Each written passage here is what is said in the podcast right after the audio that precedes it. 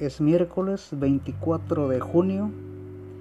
Celebramos la Natividad de San Juan Bautista y reflexionamos con el Santo Evangelio según San Lucas capítulo 1, versículo 57 al 66 y 80.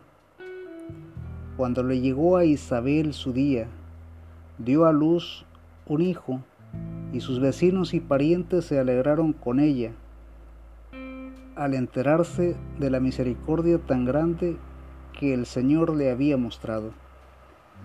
Al octavo día vinieron para cumplir con el niño el rito de la circuncisión y querían ponerle por nombre Zacarías por llamarse así su padre. Pero la madre dijo, no, se llamará Juan. Los otros dijeron, pero si no hay nadie en tu familia que se llame así. Preguntaron por señas al padre cómo quería que lo llamaran.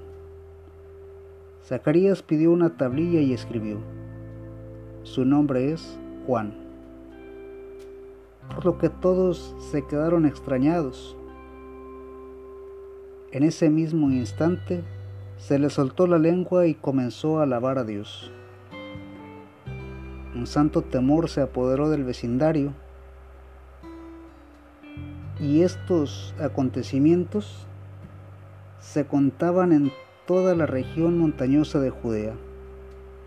La gente que lo oía quedaba pensativa y decía, ¿qué va a ser de este niño? Porque comprendían que la mano del Señor estaba con él. A medida que el niño iba creciendo, le vino la fuerza del Espíritu. Vivió en lugares apartados hasta el día en que se manifestó a Israel. Palabra de Dios. Te alabamos, Señor. Un profeta ha nacido hoy y es el que ha de presentar a Jesucristo al mundo. Es día de fiesta, alguno de los más importantes, porque hoy se celebra el nacimiento de Juan, aquel que ha de venir a preparar el camino de Jesús,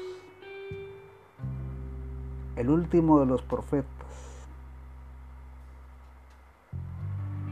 Y el que presenta a nuestro Señor, el que nos trae la buena noticia. Y nos invita a conocerle.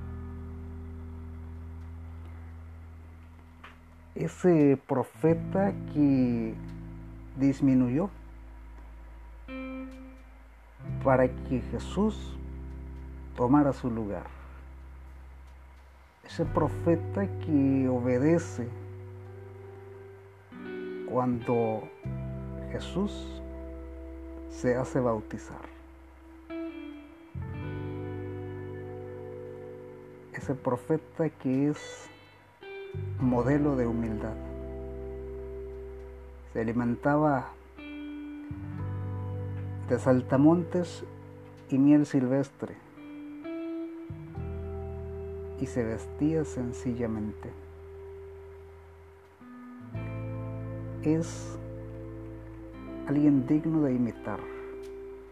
Creo que en este tiempo no nos iremos a vivir al desierto, pero sí podemos aprender a vivir con lo necesario para poder ayudar a los demás y dar testimonio y poder llegar justificados al final de nuestra etapa en la tierra para disfrutar de la presencia eterna de Dios.